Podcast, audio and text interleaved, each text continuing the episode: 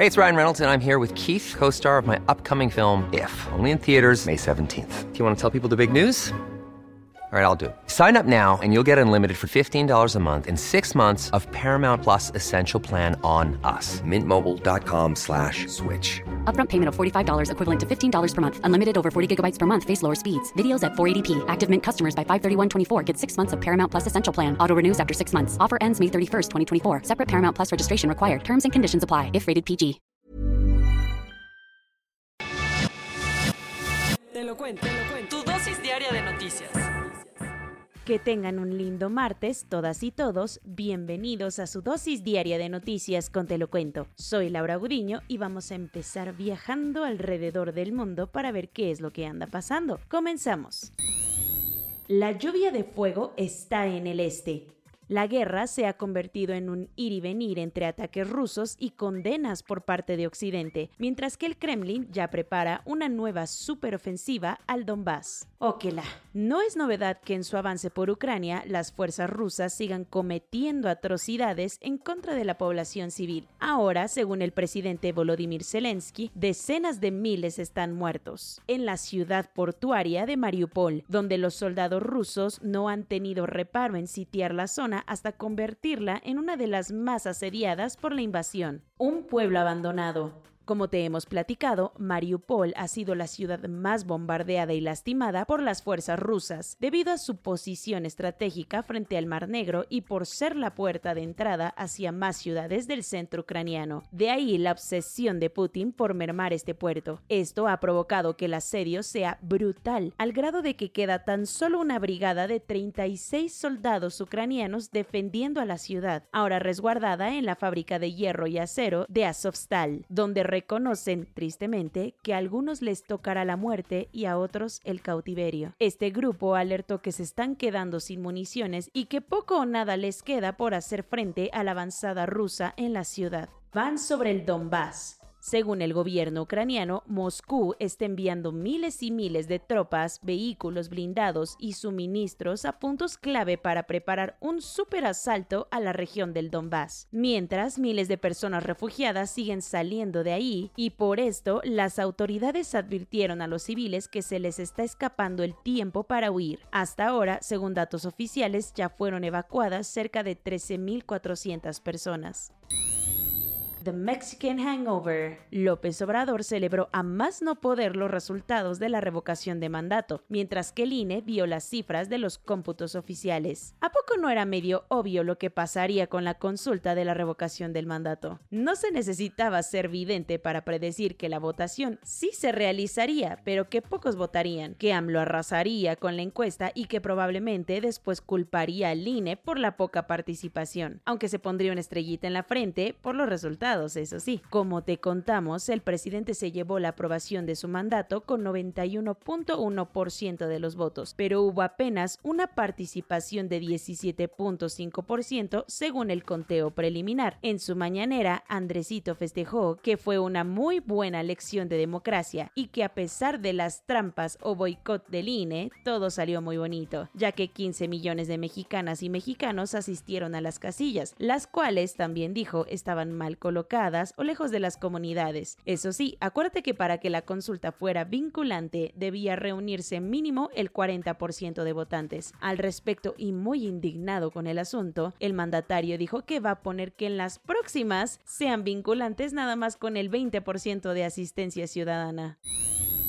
Camino hacia la reforma eléctrica. La iniciativa de AMLO para reformar la ley de la industria eléctrica superó su primer desafío. Fue aprobada en comisiones por las y los diputados y ahora pasará al Pleno. Lo que en su momento fue una idea del presidente ahora se está materializando. Resulta que el dictamen para la reforma eléctrica tuvo el visto bueno de las y los legisladores de las Comisiones Unidas de Energía y de puntos constitucionales de la Cámara de Diputados, aprobando el DOCU en lo general y en lo particular.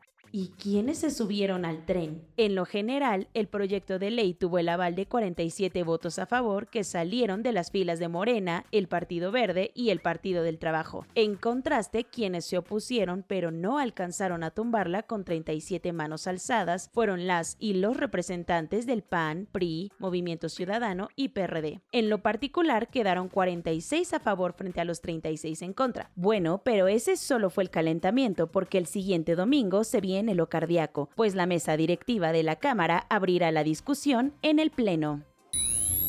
Cuentos cortos. Haciendo malabares, la defensa de Emilio Lozoya sigue intentando librarlo de las acusaciones que enfrenta, pero no le está teniendo para nada sencilla. Y es que hasta la mañana de ayer se había anunciado que el exdirector de Pemex alcanzó un acuerdo reparatorio con la petrolera estatal donde se comprometió a pagarles 220 millones de pesos a modo de disculpas por la compraventa mañosa de la planta de fertilizantes en el caso agronitrogenados. Al final casi lo logra, pero de último minuto, la paraestatal se echó para atrás, declarando que no hay condiciones para el acuerdo. Así, el juez dio dos semanas para arreglarlo o echar a andar el juicio frente a la ola de violencia feminicida que enfrenta el país y a causa del hallazgo sin vida de Victoria Guadalupe, quien apenas era una niña de 6 años de edad, colectivas feministas se lanzaron a protestar y exigir justicia en Querétaro, en específico la organización Feminismo para Todas, México, que llamó a una movilización en la Plaza Constitución. La Fiscalía General del Estado informó que hay un detenido a quien buscarán vincularlo a proceso por el delito de feminicidio. El gobernador de Querétaro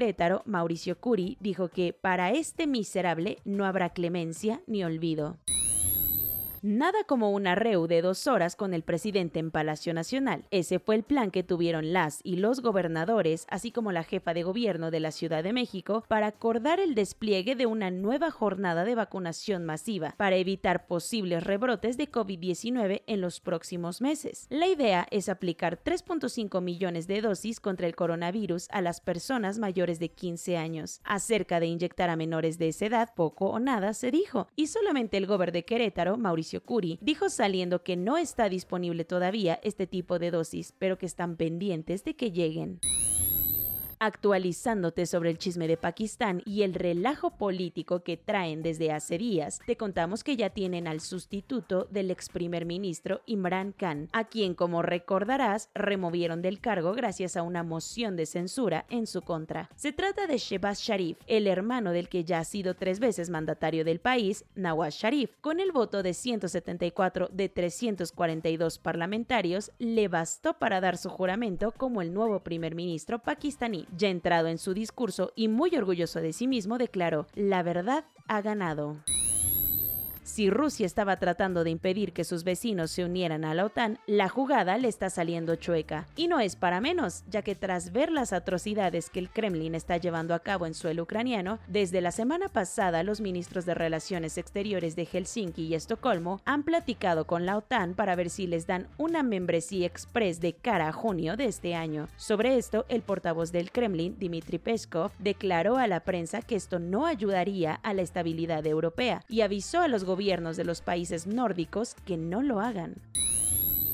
¿Te acuerdas de Marina Osianikova? Se trata de la periodista rusa que se atrevió a interrumpir un noticiero de su país con un cartel en el que pedía el alto a la guerra entre Rusia y Ucrania. Pues ahora, tras ser detenida y multada por las autoridades de allá, consiguió chamba en el medio alemán Die Welt, donde será su corresponsal independiente en los dos países involucrados en el conflicto. Su nuevo jefe, Ulf Borchardt, editor de Welt Group, declaró que lo que hizo Osianikova al aire es una defensa a ética periodística, incluso cuando existía la amenaza de una represión por parte del Kremlin.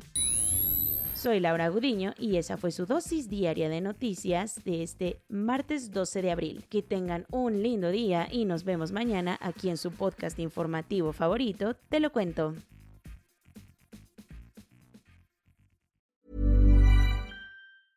Hey folks, I'm Mark Marin from the WTF podcast and this episode is brought to you by Kleenex Ultra Soft Tissues your ally to help tackle your allergy symptoms this season. I love the change of seasons, but nobody loves pollen and all those other things floating in the air that make you sneeze during this nice weather. Kleenex Ultra Soft Tissues are hypoallergenic and allergist approved. So fight back against watery eyes and runny noses without worrying about irritating your skin. For this allergy season, grab Kleenex and face allergies head on.